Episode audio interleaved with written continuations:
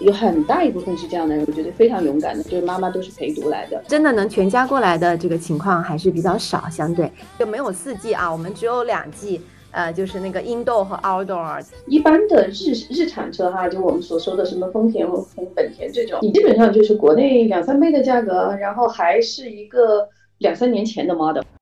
愉悦干货，提供坚果般的无负担商业与品牌营养。欢迎收听 B B 商业与品牌，在这里我们一起聊商业与品牌的有趣故事。我是 Linda 拿铁林，我是 Sean，好像我们今天就来聊一聊新加坡的话题，因为其实最近新加坡其实是一个热点，我们周边的人都在谈新加坡哈，所以我们今天请了两位在新加坡的嘉宾，先来打个招呼吧。嗯，大家好，我是郭倩。欢迎 Hello，大家好，我是周周。欢迎九九和郭谦。对，欢迎两位啊。那我们先跟大家聊一下，当初你们是怎么来到了新加坡？是在哪一年来到新加坡的？呃，我是今年的二月份，然后因为那个家里的那个就是呃就是先生的工作这个调动，所以我们来了新加坡，就全家过来了。对，春节后。嗯，当时我知道，倩，你当时其实在选择新加坡的时候，当时还会有一些其他的一些选择，对吗？一些考量点是什么？为什么最终就选了新加坡呢？呃，我我们当时可能就是就就三个点吧。第一就是说，他们本身在可能公司就就首先是他们公司在新加坡的 presence 这个这个人也比较多哈，就说可能公司的整个架构啊各方面也比较完善。我觉得对于对我先生来说，他其实工作的话就就就落地性也各方面比较强。第二呢，可能从家庭的考虑来说，还是觉得孩子在这边，因为中英文他其实可能都比较快的能够适应。然后那个第三呢，其实是可能更多的是对我，或者是说对我父母来讲，我们觉得哈，就是 今年本来今年的六月份应该是可能会开放啊，或者或者可以比较方便的回去啊什么的，所以其实主要还是这三个点。嗯，舅舅呢？嗯，我比倩早个半年吧，我去年七月份来的，然后原因也是因为工作调动，不过是因为我自己的工作调动。嗯，我们是也是一个互联网公司，然后做这个出海业务，所以就。呃，其实，在疫情前，公司就跟我讨论说，我是不是愿意出来。然后，嗯，选择新加坡这个地点呢，其实当时也是有其他的一些选择，因为我们的这个呃国际化业务在呃美国、欧洲、亚洲都有。那当时也是我自己选择的新加坡，我觉得，嗯，有很多点跟刚才倩说的也非常类似啊。嗯，就是考虑这个它的国内的这个连接无时差、无时差的差异，嗯，然后包括这边的气候，我非常的喜欢。这可能，呃，对很多人新加坡的气候可能对很多人来讲是一个噩梦啊，但是对我来讲就是我最喜欢的气候。嗯，我是一个热带动物，所以然后饮食各方面，包括我觉得这里的多元文化。呃，就是像一个小联合国这样子嘛，然后华人的地位，嗯，我觉得也还是比较高，不会有太多的种族歧视，所以呃，综合考虑就选择了新加坡。嗯，那在你们看来，因为其实你们是在去年或者在更早一些来新加坡的，那今年其实随着国内的疫情的一些演变，越来越多的人就涌向新加坡了。那你们觉得就是现在大概有哪几类就是典型的代表，他们是正在。已经来到了，或者是正在赶往新加坡的路上。我这边可能就，但但是就是我觉得可能，因为他他们公司可能人更多哈，或者就是说那个边，我先说说我身边的，就是就我我这边可能就是比较典型的两类人，因为我刚刚才跟大家就是说我们可能住的比较远哈，就在学校附近，所以呢，其实 比较典型是两类人，一一类人就是呃，可能早期就就比较早有想法说要来，然后但是呢。可能也就是最近这半年，尤其是从上海啊或者香港，对吧？由于这个疫情的这个情况，所以就就就就变成一个催化剂。然后呢，基本上就是妈妈带着孩子就出来了。所以有很大一部分是这样的人，我觉得非常勇敢的，就是妈妈都是陪读来的。然后第二类人，他们的爸爸，我打断一下，爸爸不是全家来的新加坡，是。妈妈就是带着孩子来，对对，这个这个我我觉得在我身边认识的人里面，就就可以说一下他的，但是这个甚至在我们小区里面哈，都可能占了至少是一半以及以上。小区规模大吗？我们这个学校附近，因为我们学校有三四个学，我们附近有三四个学校哈，其中有一个比较大的国际学校，然后呢。这个三个小区加起来，我觉得几千户人是有，但是就说中国人哈，我说中国人就是我认识的这个中国人群体有个四五百吧，就是我不认识啊，但我身边这个中国人中国人群体，但我觉得至少是一半，至少是一半，对，所以很多是勇敢的妈妈带着孩子 去新加坡，对对对，是甚至很多人都不会英文，或者英文非常非常非常 limited，就是这样子。OK，主要是为了孩子的学业。对对，而且很多是女儿，因为新加坡是一个非常安静、安全。哦，他们觉得这样的就是妈妈一个人带着孩子会比较安全，像去美国啊这些其实是就是社会比较复杂一些，对不对？嗯，对对对对，我我觉得反正第一类是这个特别典型哈，然后第二类可能就跟我们一样，是因为呃工作工作调动，然后还有一类呢，确实是呃可能比较少哈，在我这个身边就是那种真的就是非富即贵。或者家里有一些，就是反正就是非常非常非常有钱，然后呢，他们可能更多的是说，呃，这个就是家里也都过来，然后做一些什么，就是等于说就是就投资差异化，反正就是很多财富的安排这样子的。然后那个可能呃，不管是爸爸或者是妈妈，他们可能在这里会有这种 family office。然后呢，其实主要其实是在香港和新加坡之间跑，所以其实跟本身可能大陆的那个情况还不太。不太一样，然后呢，另外就是那种 expat 的那个就是那个就是纯老外，包括其实像韩国、日本人都挺多的，对，所以我我身边大概就是是这样子的，嗯，对，大概九九年边，嗯，我觉得还是就是非常类似啊，就是呃，倩刚刚已经。那个说的很好，我如果简单总结一下呢，我觉得可能就是来新加坡的可能大类上三三种目的哈，一个是为了就是工作，就是工作调动啊，可能因为越来越多的公中国公司也在出海。嗯，比如说我们个我们两个的情况其实都是这样。然后第二类呢，就是为了孩子的教育，呃，可能是希望更加国际化、更加多元、更加有国际化的视野，然后为未来更长远的呃留学什么做准备。嗯，所以这类情况呢，就会像刚才倩说的，很多时候就是因为他是为了孩子的教育，那就是以孩子为中心，那么就是妈妈。呃，作为这个比较亲近的监护人过来陪同，那很多的爸爸是需要在国内继续赚钱养家啊，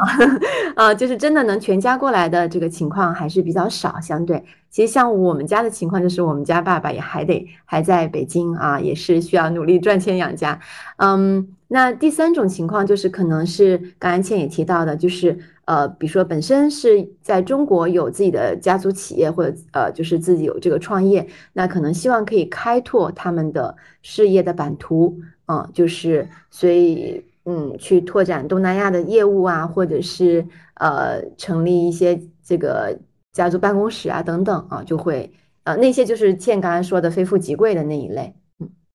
嗯，刚才有说到，就是孩子，就是妈妈带着孩子过来，这个孩子大概是一个怎样的一个年龄阶段呢？对，我也想会比较多。嗯，是大学留学还是高中？还是更小，小学、初中这种样子？哦，这这个年龄段跨度非常的大。嗯，比如说我们家两个孩子，一个在幼儿园，一个在中学。那倩的孩子是在小学，所以我们身边认识的人，基本上就是从幼儿园到小学到中学都有。所以，呃，就是他基本是就这个，我觉得是没有，呃，跟只是跟这个家庭对孩子教育规划的早晚有关系。那有些就希望说，哎，我赢在起跑线是吧？从幼儿园开始，从娃娃抓起，我就要有一个国际视野。那就然后幼儿园也比较容易申请，所以也会有从幼儿园开始。那有一些可能是因为最近的各种国内外形势所。呃，trigger 了，他们想要出来，所以可能也会有高年级的高中啊，这些也会有，所以它非常的广啊，就什么年龄段都有。嗯嗯，因为我听说好像 IT 类人群去新加坡的特别多，是有这样一个情况吗？有工程师，呃，工程师，我我觉得整体来讲，因为出海的企业，呃，大部分。就我们讲人才需求无外乎两类嘛，一类是呃中国企业出海，那他们也需要有这个把中国的员工派出来。那出海的企业其实大部分还是跟高科技、互联网有关系的，所以工程师、产品经理肯定是当中非常就是必不可少的一环。那还有一种需求呢，就是本土企业要招聘的，嗯，那这个其实在新加坡来讲，它可能就跟美国不太一样，它的因为整体的人口。呃，是相对偏少的，基数偏少。嗯，然后也会有一些本地人口去海外的情况，所以它本土的这个，尤其是在高科技人才这块的池子其实是比较有限，所以呃，如果当本地的人才池也满足不了的时候，所以就会从比如说中国、印度这样的科技或者是那个工程师人人才密度比较高的国家引进比较多进来。是不是因为 IT 类的人群，他们可能学历比较高，然后技术水平比较，好像是高学历人才更容易拿到工作签 EP？呃，EP 呢，它是呃，就是我，我觉得我特别佩服新加坡政府啊，他们真的是把国家当成一个公司来运营，嗯，所以他会在包括给这个工作签，包括给那个永久居留居留权哈，永那个 PR 这这些时候，他都会去考虑多方面的因素，包括你的学历当然是越高越好，包括你的收入当然也是越高越好，包括你的呃所在的行业高科技也是加分的，嗯，所以他都会把每一个。衡量的指标都会换算成分数，然后各种因素加总，你的分数就是综合分就越高，就越容易拿到。舅舅，因为我知道你是在一家就是非常知名的那个中国的互联网公司的新加坡这里，那我也了解到是说其实。呃，因为中国的互联网人才，它因为整个中国的互联网非常的发达，所以像中国的互联网人才来到新加坡这样的地方，其实他的能力是非常的 qualified 的，对吗？所以从你，因为你也是应该是从事 HR 的这样的一个一个角色，那从你的角度来说，你是更愿意就是招聘让国内的工程师直接到新加坡来，还是说愿意更加愿意招聘那个新加坡的工程师呢？嗯，我觉得我们的简单的答案是说两者都要有。呃，原因是第一，本身从人才呃需求和供给来讲，现在还是供不应求的。就是如果你单靠任何一方的这个供给，可能都不太能满足需求。嗯，所以这这这是一个很客观的原因。然后再者，从公司的策略或者是说更偏主观的原因来讲，我们也是希望人才结构可以多元嘛。中国工程师有中国工程师的优势。嗯，那那个印度对吧？或者是说，呃，新加坡本地它也有它的优势。那当我们要去做一个呃全球化的业务的时候，呃，多元兼容，嗯。还是非常重要的，因为我们面向的用户也是全球的，它本身也是多元的。那你觉得中国的工程师来到新加坡这样的那个地区，它的优势更多的是体现在哪方面？嗯，我觉得首先技术肯定很过硬啊，就是我觉得中国这这这这几年这个呃，应该说十几年了哈，这个移动互联网的蓬勃兴起，我觉得这个是呃赶超了很多国家的，所以嗯，我们的这个技术能力。呃，商业的这个敏锐性、判断力，我觉得是得到非常充分的锻炼和证明。呃，然后再加上，那我们刚刚讲嘛，它就是有很多是中国企业出海，那它出海毕竟意味着说，它可能还是会有一些基础设施是在中国的。嗯，呃，作为一个中国人出来，他可能有比较强的这个连接，还是在很多的时候沟通协作上会比较方便。然后来到新加坡呢，因为新加坡它呃华文哈也是它的这个呃非常流行的呃语言，所以其实那个英语也不太会是一个障碍，所以在这边就是适应起来会非常的容易，嗯，不太会是有什么障碍。然后再加上刚才说的那些呃天然可能也会有一些优势，所以呃我觉得也会。导致这个人才源源不断的流入的一个原因。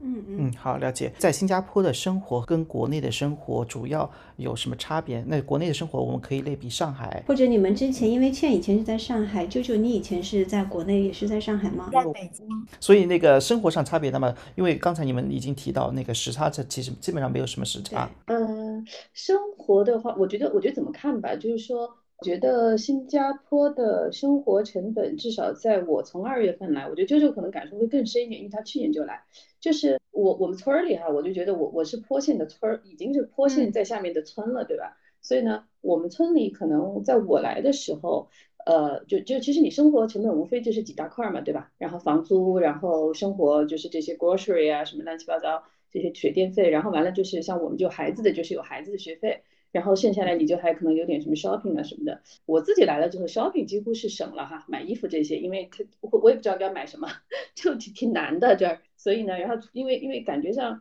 全新加坡同学们就是，如果说男生的话，全新加坡的男生都在优衣库嘛，从老到小都穿着优衣库，就那感觉哈。女孩其实也差不多是个就是个时尚荒漠了，所以我觉得大家可能也不是最在意这些东西。那么倒回来说，就是比如说生活的几大块儿，那房租的话，像我们这儿，我就比较简单的就是说，如果两房可能在我来的时候是三四千块，那现在就已经是五千六千了。新币，新币，对，您现在是一比五嘛，已经非常贵了。对，所以你住在我们这个村儿里，可能就已经是上就是人民币三万块钱或者两万五到三万。然后这个这个是非常吓人的，就是，然后呢，这个这是一块儿，然后呢，我觉得呃吃东西其实在外面吃是非常非常贵的，除非你，但是新加坡有一个非常特别的是他们的食阁和祖屋嘛。对吧？他们楼下的那种 food court 或者大时代，就是这个肯定是比你在外面或者在家里吃都要便宜的，但你可能很很难说完全就在那里解决你所有的这个需求。然后呢，呃，其他的那些，比如说刚才我也说到，就打车费啊这些，这些是非常贵的。所以我觉得它本身就是一个可能七七八八加起来，呃，生活成本可能要比上海 total 要高出个百分之二十。就是呃，我我我没有做特别特别细的这种就是比较，但是。呃，可能你你就这么去想的话，然后就稍微看一下这个的话，可能我觉得差不多是这个数。对，我们我们让住城里的同学说一下。那个，你觉得那个就是你的成本上升了百分之二十，那你的品质在上海品质是提升了还是还是下降了？嗯，吃东西讲真，我觉得。呃，我我觉得就比如说我们俩，我跟周周就去吃的喜欢吃的那些东西，呃，我觉得在中国就是可能也相对来说比较容易吃到了。但是是不是完全一样的 quality 不一定，但是你对我，比如说我是重庆人，我是我是一个典型的四川味，我对其他东西不是特别感兴趣的，所以对我来说就会觉得比较麻烦，就是觉得没有那么多好吃的哈，应该这么说。那你说要过日子，我觉得没有问题，但是呃 easy 的程度啊，或者就是。我我就说的最土的，就是比如说我家离最近的星巴克大概是三公里，但是我旁边啥都有，但是就没有 Starbucks，就是就是这种可能咖啡店是七幺幺的这种，所以我觉得这个这个 depends on 是说你对生活的要求在哪里。那我可能在上海的时候我更方便嘛，我走出家门就有豆浆油条啥都有了，但是在我这里面，对它可能有果条，对吧？这个炒面。但是这个可能不是我喜欢吃的类型。好的，了解了。嗯，舅舅呢，跟北京比怎么样？嗯，其实我在北京也没有待很多年啊，然后就是我我很难呃完全比我在广州待的时间反而更久。我我我觉得就是。嗯，我们讲就讲讲新加坡特点吧。我觉得它就是挺务实的啊，我特别同意刚刚倩讲的，它大家不去追求太多什么花里胡哨的，就是那些很 fashion 的东西。所以你看，我们平时在这儿。嗯，我那个倩刚才说她没有什么购物的那个需求，我就疯狂加一啊。就是我现在可能偶尔，因为你在这边本来气候就是每一年四季都就没有四季啊，我们只有两季，呃，就是那个 indoor 和 outdoor，就是因为空调很冷，然后出去就很热，就只有两季。嗯，然后每天都是短袖短裤，其实就呃那个凉拖就可以了，就也没有什么。那个说，哎，要你，然后你打扮的很漂亮，出去也特热，然后那个汗一出，然后妆也花了，所以就没有什么太多这方面的需求。嗯，然后吃呢，我觉得就是，嗯，我我一直是一个中国胃，所以我在这边吃的就还是，虽然在这边可能什么印度菜、马来菜或者西餐、日本菜都能吃到，但因为我是中国胃嘛，所以我去吃的通常还是那些偏火锅啊、川菜啊。呃，就是中国菜为主，那肯定是会比在呃，就是中国的价格要高，嗯嗯，然后品质可能略有下降吧，嗯呃，我跟倩中午才去吃了一个火锅，嗯，就是 呃，这个是我们认为在新加坡已经是最正宗的了，嗯、对，但但是你肯定也没法去跟比如说重庆比啊，但是如果你跟呃北京比的话，我觉得可能。差不多百分之八十啊，我我觉得还是能接受啊，能接受的水平，但是可能价格就会贵贵一些。嗯，哎，我想问一下，那个出行成本怎么样？比方说那边买车那贵吗？然后牌照贵吗？啊，这个就真的是非常贵了。我我跟倩我们俩都没有买车，嗯，这个就是在这边，它首先需要有一个拥车证，你要有这个拥车证，你就是你才有资格买车。然后这个拥车证呢，现在也是随着这个通胀哈。嗯，然后政府也是通过不断去调控这个用车证的价格，来可能某种程度上鼓励或者这个缩减在路上的车。那那就跟咱们在国内要去摇号是一个意思哈。所以那个拥车证分分钟是比比一辆车更贵的。然后这从去年到今年一直在涨，嗯，然后车本身的价格，我的理理理解，因为我们都没有买车，也是比国内要贵。嗯，对，因为因为这里全进口，就是所有的东西都是进口的。这样车的话，嗯，一般的日日产车哈，就我们所说的什么丰田和本田这种，你基本上就是国内两三倍的价格，然后还是一个两三年前的 model。对你这么理解可能就。比较好，但是你也可以买。很多人，比如说，呃，带带带带什么这个孩子，或者带菲佣，或者就家大家子那种，他们有钱的就可能去买个什么丰田什么 Alpha，对吧？就那种，然后那个好像都是八九十万吧，然后人民币哈，我说，然后再加上一个五十万的用车证，就是反正就是最便宜的用车证大概八万多新币，是小排量，一千六百 CC 还是两千两两千 CC 的，然后再大的就是十多万，嗯就。对吧？就是我，我们可能都还没有去想过买车这件事情吧。我感觉有可能就觉得这个这个有点吓人。哎，那未来的话，其实，在那个新加坡也上市了。那那个在新加坡，新能源车多吗？电动车多吗？嗯，未来的话，我去过它的这边的不叫展厅，他们其实有一个非常小的一个 booth，就在那个未来。我我昨天还跟那个未来的朋友。还在聊，他们可能是那个生活方式先进来，然后呢，他们可能呢就是还是会在这里先所谓的做个 lab 嘛，因为这个可能也是跟真新加坡政府的一些合作啊什么的，所以还没有真正的说是会在这里卖车，或者至少昨天的消息哈还没有真正要在这里卖车。第二呢，嗯，这里电车也是这么贵的牌照，所以我觉得新加坡政府是有二零四零年说是要把所有的车都变成。啊，电车，但是我我我不知道哈，这个实际上的呃情况。然后路上的电车，我只看到了呃那个叫什么 Tesla，然后再加上新加坡这里有一个共享租车，嗯，Blue SG，我只看到过这两种。然后 Tesla 差不多，我们刚刚有一个邻居 买了 Tesla，呃，不算用车证，大概是十多万新币。Model 三还是 Model Y？还是 Model Y，Model Y 他买的 Model Y，因为我好像听听到，如果没有记错的话，特斯拉也是刚刚那个，应该就新加坡政府那个开放，它可以进来卖，大概也就一年多的时间吧。对对对对，是的，是的，是的，对吗？嗯，是的，嗯嗯。那如果私家车这么贵的情况下，公共交通怎么样？发达呀，我我我都是坐，我基本上啊，这个都是坐呃那个地铁和公交车。舅舅也喜欢坐公交的。我们一般吃完饭各自回各自家里，都是或者公司都是坐公交的。刚来新加坡的那那一个月吧，就是因为打车也真的蛮贵的，而且它的就地方小啊，面积小，所以你去哪儿其实公交也就是很多时候半个小时、二十分钟也就到了。然后它的站与站之间的路程特别短，就是你可能同一条路上，你一眼都能望到的这个站在路的这一头。头下一个站就在路的那一头，就是可能也就几百米，所以它其实那个门到门是蛮方便的，嗯，所以刚来的时候，可能那头一两个月，呃，就出行基本上也是，呃，包括去找房子啊什么的，都是尽量坐公交。然后我还跟我老公打电话，我说，我说新加坡的公交好方便，而且他那个人也蛮少的，就基本上很多时候你还能有位子坐，也不会挤，也非常的干净，就体验挺体验特别好，还能门门到门。我我就说，可能比我过去几十年在中国坐的公交都要多，嗯，对。所以它的公交其实不是以地铁为主，是以就是公共的那个 bus 这些为主，是吗？嗯，都有，就是地铁跟那个呃公交车都有。然后呃，我我可能来了之后，我会更喜欢坐公交车，因为它的刚才讲了，它那个每个站的站点很短，所以它更能够让你们到门。那地铁的话，你可能还是需要走一段。对。最主要原因是因为他住在市区里，所以他们那个市 区里不需要坐那么多站，真的就是公交车。我们出来基本上还是要呃坐地铁，然后再去换公交。如果要到一个，就像他说的，就是你要 door to door 到那个特别近，那个其实是坐公交会方便很多。我我我刚才突然看了一下，就是如果是滴滴哈，因为新加坡这儿比较比较比较多的是打那个 Grab 嘛，然后。它基本上，呃，比如说我们去一个我家附近比较常去的一个 mall，大概是三公里不到一点，它那个呃最便宜的是九块钱新币。那其实你想，三公里不到，上海是十六块钱，对吧？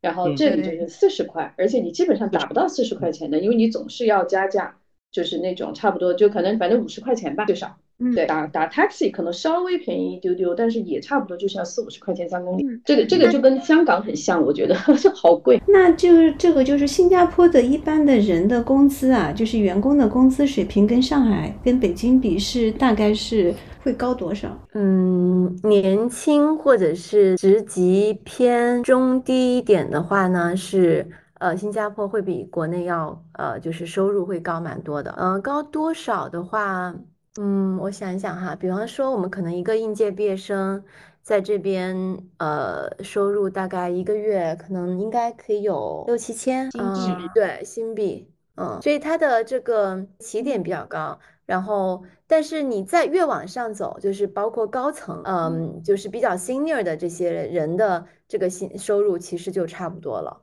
就是越往上走，这个差距就是在逐渐缩小，甚至可能中国还会更高，因为新加坡它市场小，就是它对人才这个高职级人才的需求也少。那中国有各种各样的机会，所以越往上走，中就是越高职级的话，其实在中国的这个呃总的薪酬可能会更好。当然，我们也要考虑这个税后的收入啊，但我听说新加坡税很低啊，好像是封顶是百分之二十左右。百分之二十二封顶，嗯，那咱们国内是四十五嘛，刚才就说到那个，就是有一类典型人群，就是妈妈带带着孩子，孩子来那个新加坡的，那他们主要是看重就是新加坡的哪方面的？应该就是国际化的那部分教育吧。那跟那个国内的国际学校比的话，就是主要的差异跟优势是什么？你们了解吗？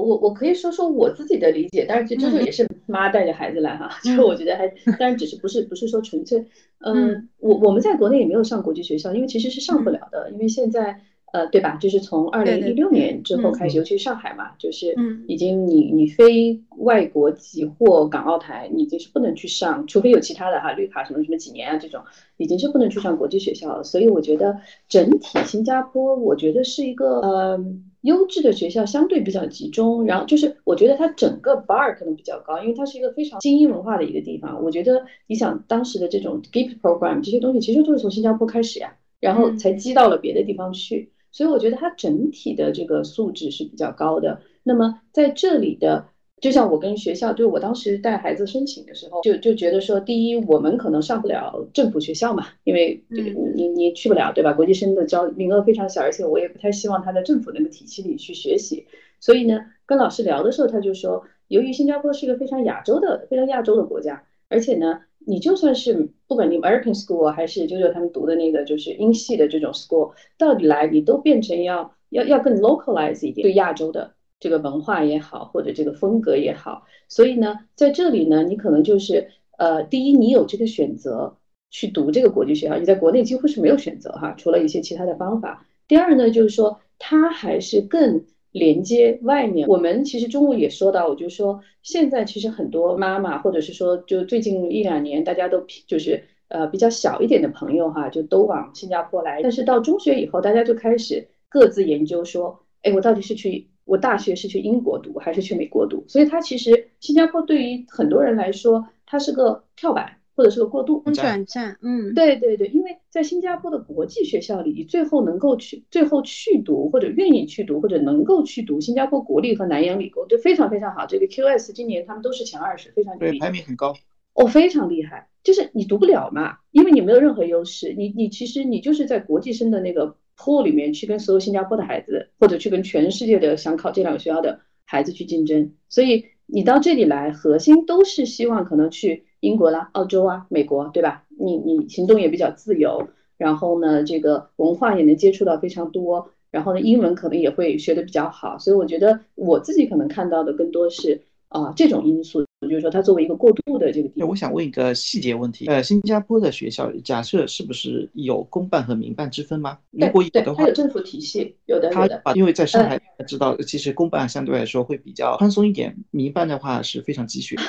这个新加坡的小学哈，公立小学是只上半天学的，他们基本上十二点半就放放放学了。然后呢，新新加坡它教育分阶段嘛，就是到了小六，它有个小六考，这个就是他们是这样的，他们等于说是在不断的在这个阶段中去淘汰一般的孩子，留下精英。所以他们真的到最后去上了 NUS 或者 NTU 的孩子们都是那些精英的孩子，剩下来的孩子要不就去上 Politics，就是理工嘛，理工学院呐、呃，这个这个大专啊什么的，所以他们其实是分层的，这个是新加坡的特色。那么你你要不断的通过什么小三考、小五考、小六考，然后中学要去考一个那些词儿我都记不住啊，就是就是就是这种标准化的考试，然后把你一层一层往下筛，最后留下来的那种所谓在 gift program 或者是说比较 advanced 的这种班上的这个呃这个朋友，就是就小朋友，那才能够去读更好的大学。对对，那个 P P P S 什么 L，所以呃这个这个系统是非常鸡的，非常。呃，上海高中的好像一个升学率就是从初中百分之五百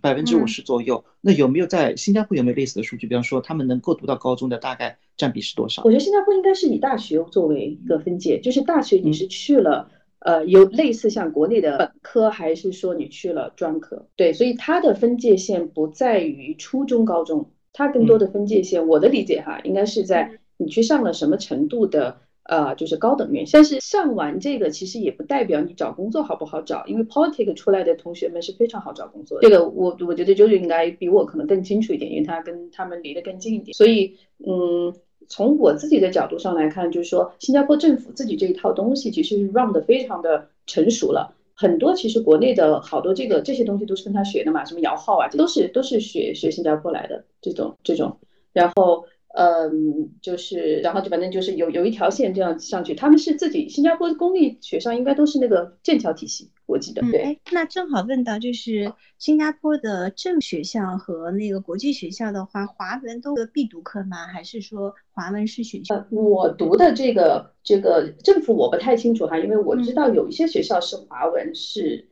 那个的，但是我们学校我们读的是双语，正常国际学校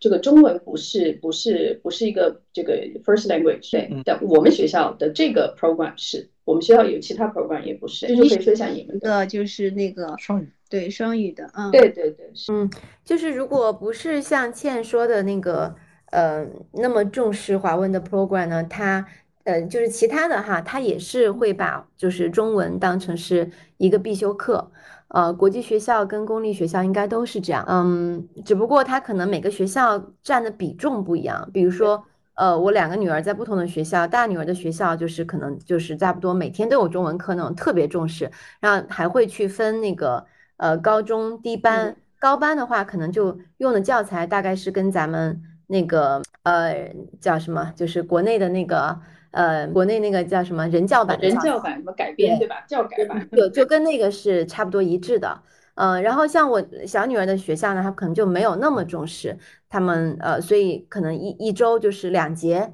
中文课，但是也一定都是会有。然后公立学校也是会有，也是会考，因为我有时候搭那个呃出租车，然后就会呃在那边讲电话，然后司机就会说啊，你们的华文说的怎么这么好啊？哎呀，我孩子就很头疼啊，他们那个，因为他们还是英语为主要语言嘛，然后说我我说那学校不是要学吗？他们说是啊，学校要学，但是可能他们的整个呃第一反应啊，就是他愿意去说的还是是英文，然后可能在读跟写上面都就是华文上啊就会弱很多。那目前你们就是因为我们国内其实疫情还是在一个过程，新加坡现在是完全恢复了吗？就是疫情对日常工作还会有影响吗？我们我反正我们体会不到这个太多影响，反正就是我基本上就是以，比如说政府说要在公交和医院戴口罩，我就是只在这两个地方戴口罩，就是就是就到这个程度，就是可能就比较就是就是政府是放的比较开的，但是呃，然后去国外我们也去国外，他去出差，然后我们玩啊什么的，所以都没有感受到有特别的那对于新加坡的经济，就是有什么影响吗？或者是感觉到已经完全恢复到那个跟疫情没有发生的时候都是一样了？呃，我自己比较关注零售和餐饮吧，嗯对，就真的，然后呃，反正前大概上两个星期以前吧，就是九月份的那个报告是说，新加坡政府是说零售和餐饮业已经恢复到这个就是啊、疫情前水对，我觉得可以就就可以看一下，就是比如就是其实公司，我觉得这个其实比较明显，就如果在公司里可能会感受比明显，比如找人啊或者其他的这些，你有感觉吗？疫情吗？没有哎，我觉得大家已经非常，我我我觉得，因为我我经常也会出差去欧美嘛，就是那就更完全没有痕迹了，就是已经。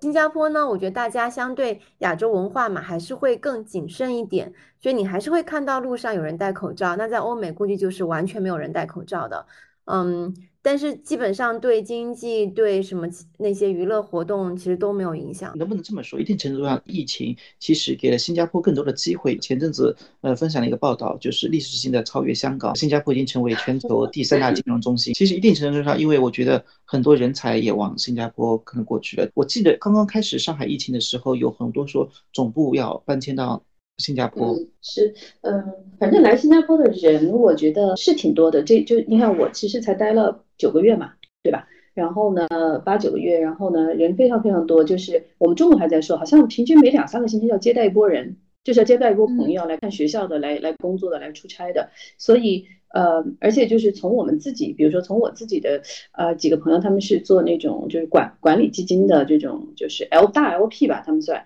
所以呢，他们都说，就是一个是说他们自己会把一些重心往新加坡放，第二个呢，就是呃，他们自己也觉得，就是以前在香港有非常多的会，或者说非常多的这种呃 activity 吧，就是说在在他们这个金融 field 里面哈，但是现在基本上这些东西都很多哈，至少都放到新加坡，所以这可能是其中的一个一个一个表现。对，嗯，对，嗯。就是中国品牌出海现在是特别热的一个话题啊。就是从你们的观察来看的话，就是哪些品牌是非常有机会的？那也有很多中国品牌把出海的第一站，或者是把它的那个海外的总部会设在新加坡。你们觉得背后的一些原因是什么？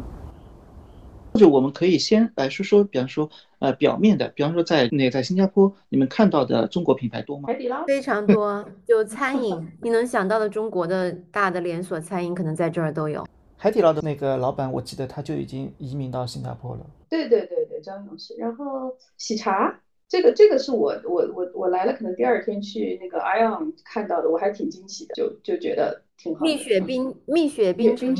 对，蜜雪冰城也对新加坡也有吗？有有有，对，就是零售餐饮真的非常多，就是你经常会有种错觉，这就是在中国。是 是是，那他们的确也是在当地是会挺受欢迎的吗？生意好吗？能开得下去肯定就好，没倒闭就肯定好。他们的本身的一些单品跟国内是一样的，还是会做很多的那个当地的一些调整？我猜测应该会有一些，因为比如说这里有时候会，不这里就是榴莲嘛，很多人喜欢吃，所以我是看到过有做什么榴莲什么什么冰这种奶茶的，但我我自己因为不吃啊，但我觉得喜茶这种不会，因为可能有点走的有点远了，但但可能它会。更小一点，比如说这里我自己非常喜欢喝，喜喜非常喜欢喝的。我第一次在香港喝那个吃茶三千，然后呢，嗯，这个哎，我都不知道上海有吗？好像没有。然后它这个好像就主要是在南方吧，所以我就觉得他们会做一些可能跟啊热带，对吧？就这里更更更贴切的一些东西，其实蛮好玩的。因为因为这里其实茶文化还是挺那个的，对，就还有很多很是非常传统的这种华人的或者东方的文化的。但是这里的餐饮和那个。就是最大的也不叫问题吧，就最大特点就是它其实是开不大的，因为新加坡它的地方就这么小，海底捞已经算是开的遍地开花的了，但是也就那么几家嘛，就就因为它开全新加坡也就是那么几家。对，所以很多品牌把总部设在新加坡，它其实是为了辐射更大的地地区哈。还有一个原因是这里的税收政策相对来说比较好，然后呢，呃，我觉得就是说对于新加坡来说，他们。就是做一个正儿八经做一个公司是 OK 的，就哪怕是个小公司，就是你你要做一个公司去正常的运营啊什么，因为这里其实呃你就是要去开公司什么的，其实是一个还还蛮严格的的的的过程吧。嗯，对，所以我觉得就是说你想正儿八经做生意，不管是大还是小，那么你可能选择新加坡作为一个既可以呃东南亚或者欧美或者什么的，我觉得还是一个比较。好的地方，它只是人力成本，可能你肯定是马来西亚呀，或者印尼呀、越南这种是高很多。因为有一个笑话，就是说那个你在国内约不到的投资人，在新加坡现在都可以约上，就是很多投资人，你刚才说的那些 LP 都去新加坡了。但是是不是其实他们那个资本就是都流向了新加坡，但是它其实并不是看重耶新加坡本地的这样的一个市场，它其实还是更更看重新加坡就是本身的政府啊，包括税收啊，包括所有的一些那个就是嗯那些规范化的一些东西，可以让他们更好的可以开拓海外的市场，就是。中国以外的市场，或者是更加国际化的一个市场，就有点像读书一样，把它作为中转站。嗯，而且呢，我我这可能我我觉得这个这个就是可能你要在那个 field 做，我觉得可能更了解哈。现在都离得有点远，我觉得从一部分的情况是来看，是说其实呃美元基金是在中国是比较难的现在，所以呢有各种各样的对吧影响，然后还有美国的一些这个政策，所以我觉得可能放在新加坡它。呃，对于这种就是资本的这个流动性啊，或者其他这些东西，其实可能因为你现在要不管是募资还是投资，其实现在现在在国内都是比较，所以呢，我觉得可能放在新加坡，一个是说它还能继续去看这个亚洲市场嘛，也也比也不远。然后呢，第二呢，就是说它它有一点像那种什么呃这个。进可攻，退可守，对吧？我就在这个中间嘛，因为以前大家都放香港嘛，现在可能就转到新加坡来了。就是你有什么要补充的吗？那个跟资本圈相关的人都来到了新加坡，嗯，哦，对啊，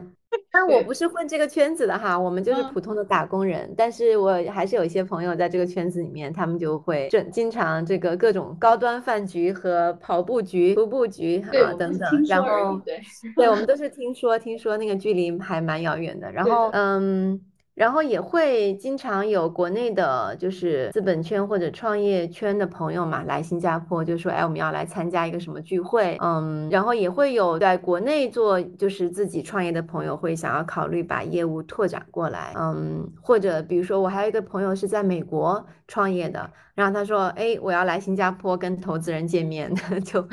对，所以看上去的确是。这种说法，说就是这里。就是新加坡其实有很多涌动的资本，但是嗯还是比较缺好的项目，因为它本身因为市场规模会比较小一点，所以更更多是一个起到辐射的作用，可能更多的是作为着眼点，然后向亚洲市场或者全球市场再去辐射下去。对，可能从我们的感觉上是这样，因为呃我自己可能接触到的呃朋友啊或者同事啊或者什么就其他的那些呃人啊，就是感觉其实这里的产业结构还是比较简单的，它。呃，就比如说，它其实以前是金融嘛，对吧？现在呃可能会有，比如说以前有很长一段时间制造一直在往下走，因为以前来自于制造业嘛。然后呢，现在其实又起来，然后包括生物科技，他们其实前面发展了好多轮，什么 Web 三啊什么的。所以我觉得新加坡这我我很同意基助说的，就是他们真的像管一个公司一样。我们也跟那个 EDB 就作为非常小的公司啊，但是我们也跟 EDB 去打过，就是他们的那个经管经济发展局去打过交道，就是。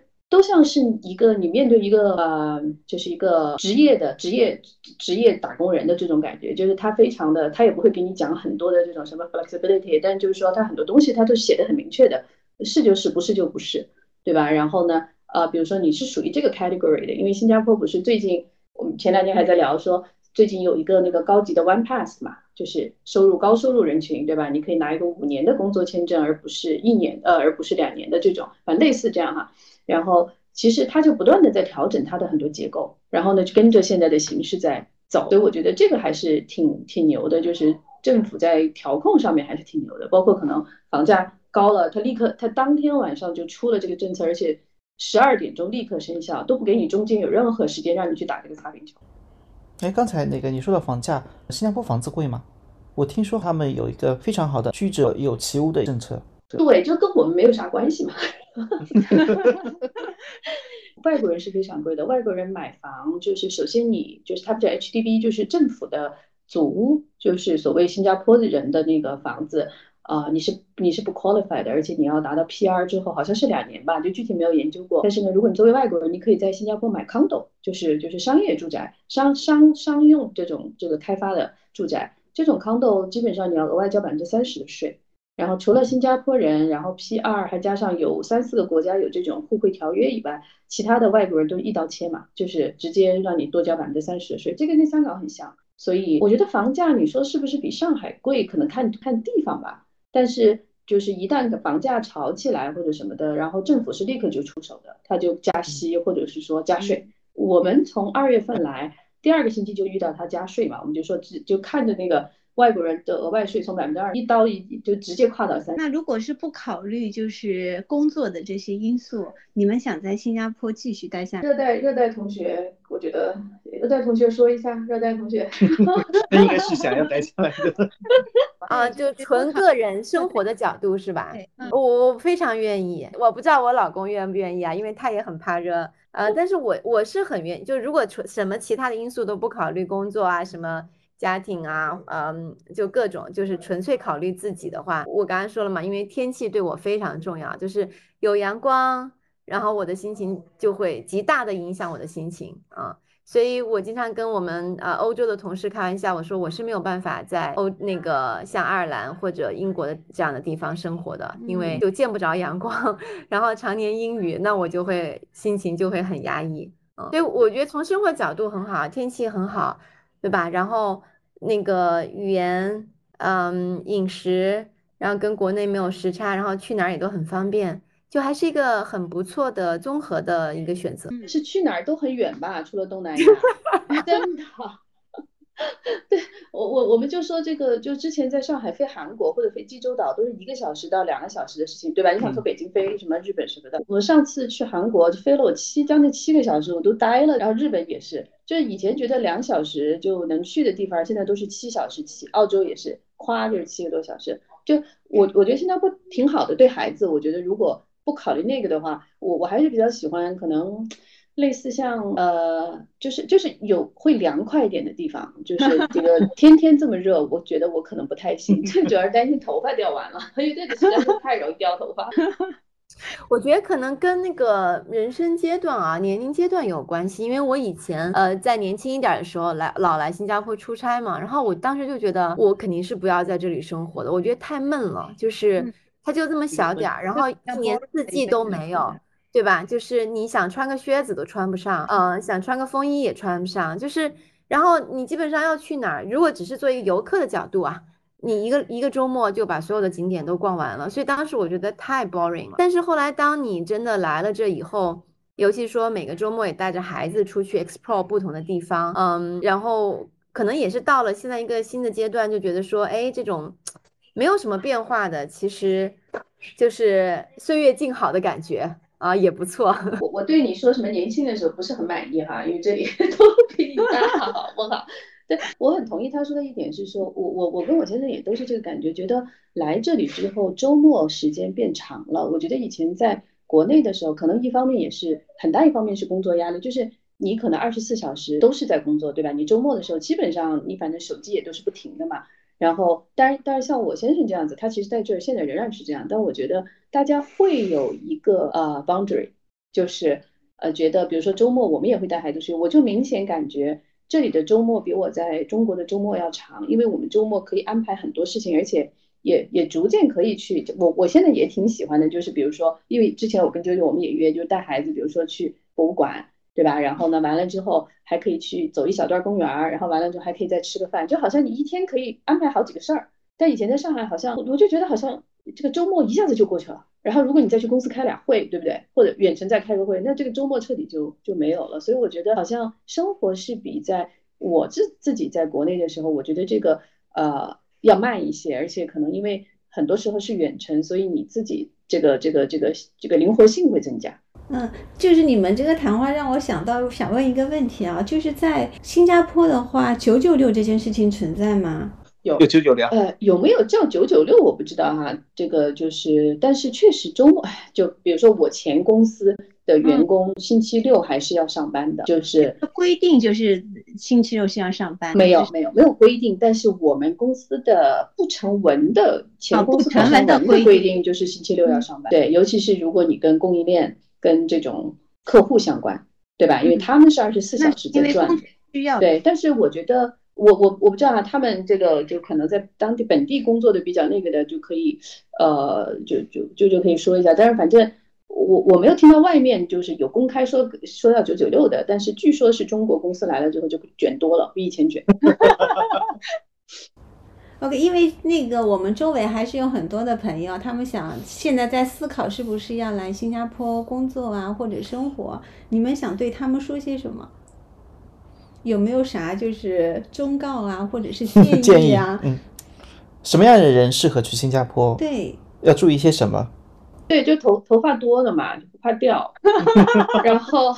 然后喜欢，我觉得确实是，就是你你挺 enjoy 这种，就是比如说新加坡其实不是天天出太阳，但是它天天的紫外线都很强。如果你喜欢 outdoor，我觉得是一个非常非常好的，只是你每就是你不你你不在乎出汗这件事情，对吧？因为你随时出去都是一身汗，所以你不如果不是特别在意这件事情，然后也不是特别怕晒，我觉得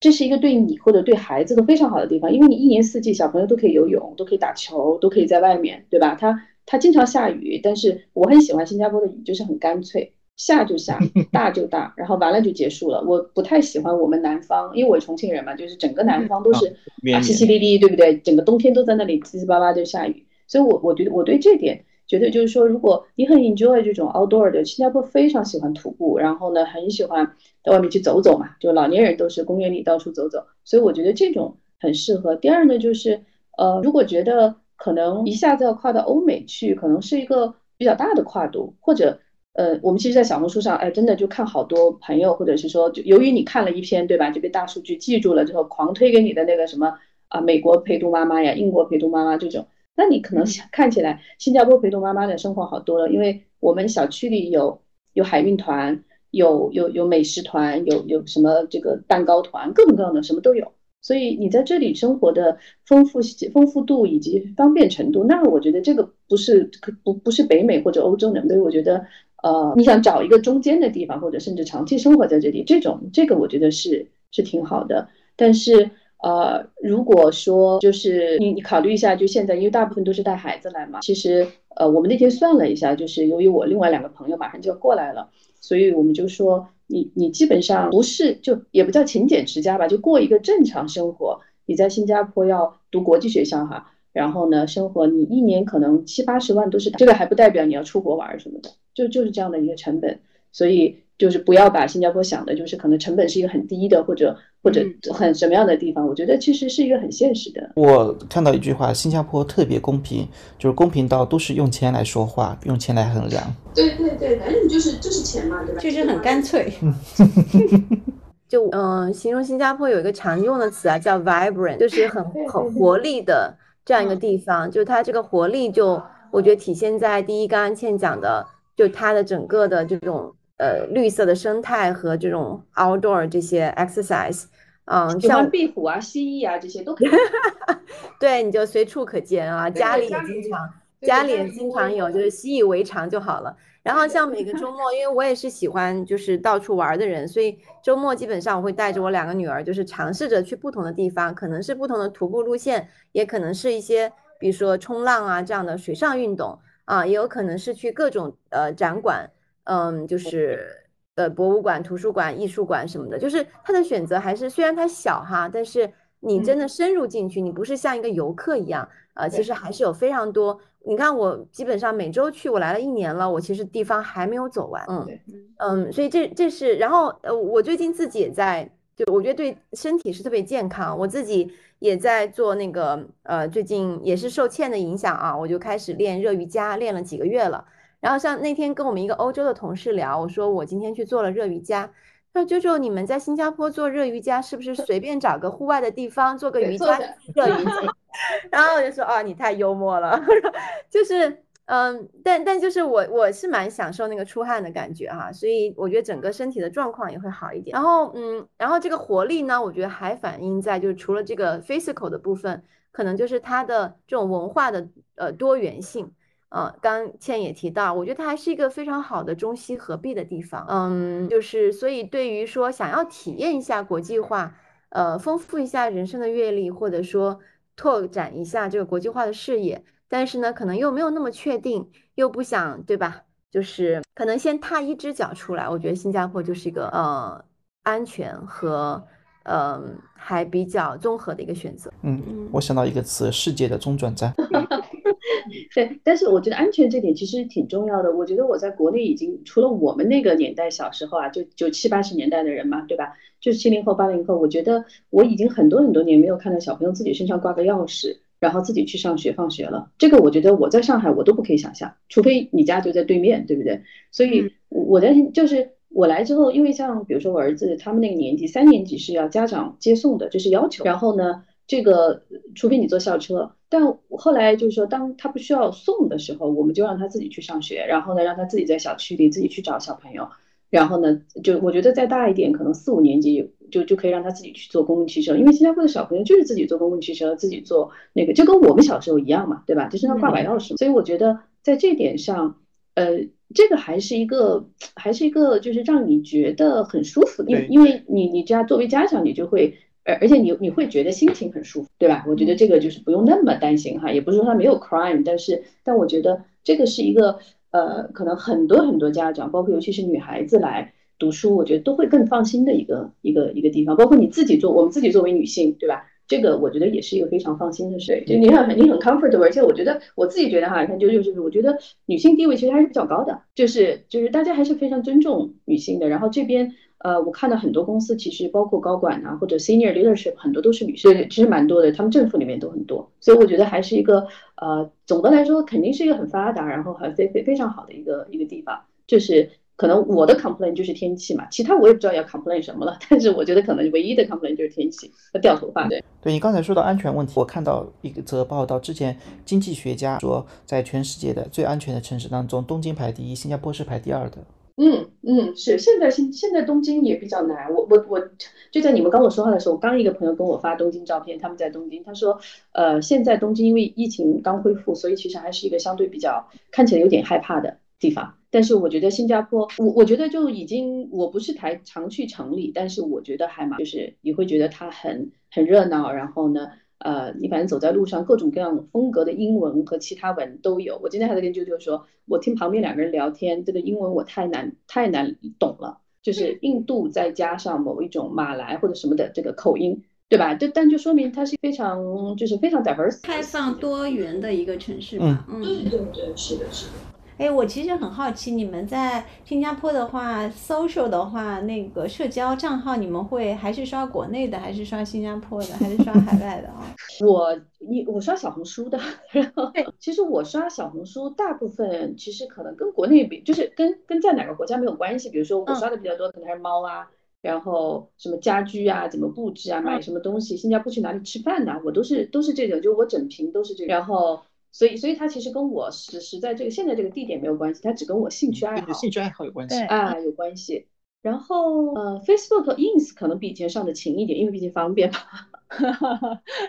对对，TikTok 我会我会偶尔看一下，但是我就觉得那个那个太年轻了，我真的就有点赶不上。对，所以是别人发给我，我就会上去看一看。然后，其实我我主要看的也都还是什么啊，宠物啊这些。然后日常还是在。微信朋友圈里面，对我不朋友圈我很多年不看了，或者是说这个对我我确实很多年不看，因为很耽误时间，所以这这个是以前的事情。但是呃，我的社交圈子，比如我跟 JoJo 基本上还是在朋友圈里，就我跟他还是在微信上聊的比较多，所以我觉得我的可能圈子就还是在那个就是呃在微信里面。嗯，然后呃本地的话用的这种就是即时通讯一般是用 WhatsApp，对，但是真的嗯太难用了。真的，我同完全同意。所以你们是跟当地的人，或者是跟海外的人是用 WhatsApp？对，因为你没有办法让人家去注册一个微信嘛，就大家 大家就就相当于是他们的微信哈。哎，有一种就是教练，就比如说家小朋友的游泳教练，他们可能因为就是现在培就中国人很多在小区里面，所以他们现在注册了，就这种就好像去 coach 这种有，就是他会因为你中国学生很多，他注册了个微信，因为方便联系嘛。而且他会中文，前提条件是。嗯，我记得以前我们就是在 Airbnb 那个时候去美国订的话，有很多房东他们也有微信的。对对对，就是看你的受众嘛。如果说我的这个对吧，不管是你们说的房东还是教练，他如果主要的受众群，他的客户群都是来自中国的话，那他肯定得与时俱进，他得去注册一个微信。那像我们日常，比方说我我在 WhatsApp 上沟通，比方说我女儿上的兴趣班。那基本上都是呃，就是外国人或者本地人，对吧？我们在里面就属于少数，那我就肯定得去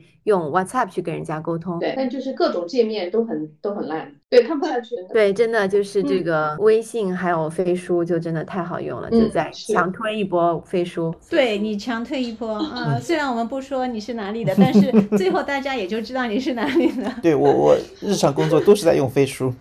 飞书真的很好，我现在总是跟人家说，那个你会爱上飞书的啊，用一下飞书啊。我刚刚加入这家公司的时候，他们以为我是飞书的销售一样的。我们自己公司本来有很多是来自其他各种硅谷大厂的嘛，那他们都有自己的即时通讯，也非常的成熟。但基本上来了之后，就都会有同样的 comment，就是说啊，这个前所未有的好用。然后很多人说，哎，我如果要是哪天真的离开了，我会特别特别怀念这个飞书这个工具。好，最后我们想问一下我们的驻场话题，因为原本呢，我们的驻场话题是这样子的：你认为什么是品牌？推荐一个被你关注到的有潜力品牌。那今天我们想换一下，在新加坡当地，呃，推荐一个新加坡的品牌。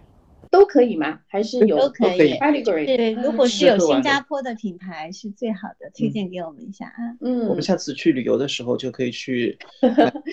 local 的品牌，我自己比较喜欢的是那个是叫 Smigo 还是叫什么？就叫你你注意到吗？就是啊，是叫 Smigo，Smigo 但那个是新加坡本地的吗？我我是的是的，那个我其据说是实搞不太清楚，是啊，OK 对，啊，它是一个，嗯，对，它是个文具品牌，这种就是小朋友的书包啊，或者一些这种这种学习用品。其实我我本来是很少关注的，但是因为它我去商场的时候，总是看到它跟很多那种好玩的呃做做联名，所以我才注意到它。所以这是一个可能他们本地的，但是比较好玩的。然后我自己都会买一些这种本子呀什么的，我就我是个文具控嘛，还有杯子啊什么的，这种我都会买。对，嗯，这个牌子是我大女儿的最爱，所以我也是通过她我知道的。所以她比如说书包、文具盒，嗯，包括水杯，他都非常喜欢去买那一家。嗯，我我因为倩是一直做零售，呃，这个消费品行业啊，所以他对这些特别敏感。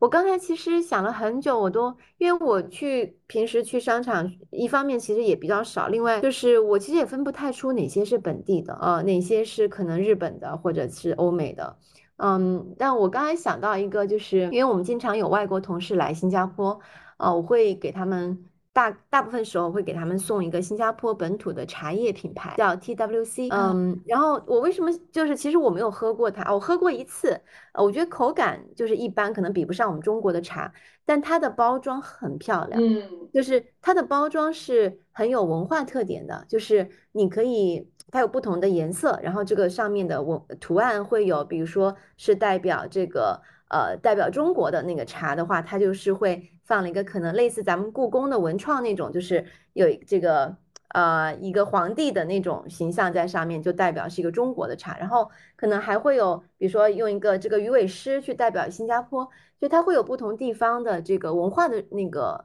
呃，象征在上面，我觉得还蛮有趣啊。刚才聊的时候，我又想到一个，就是这个，但它不一定是一个我呃我们所谓的品牌啊，就是但也也算是吧。就是我觉得新航，就是新加坡航空，我觉得还是蛮蛮推荐的，就是它的服务非常好，然后它的那个呃新航的那个空姐的服装也特别漂亮，那个就是很典型的新加坡的那种本土的那种裙子，特别特别漂亮。